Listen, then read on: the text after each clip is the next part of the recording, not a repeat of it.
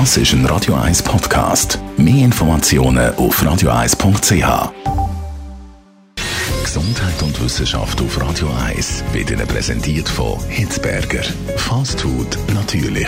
Gesunde Pokeballs, Wraps, Salat, Smoothies und vieles mehr vom Sternenkoch Eddie Hitzberger in Zürich und Bern.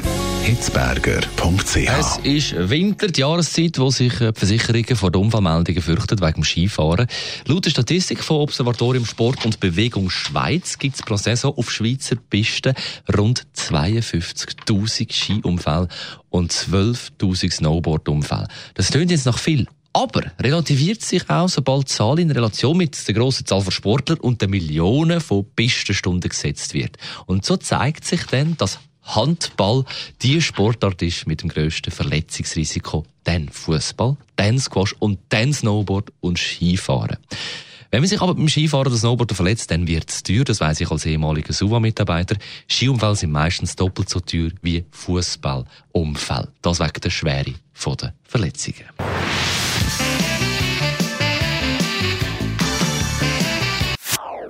Das ist ein Radio 1 Podcast. Mehr Informationen auf radio1.ch.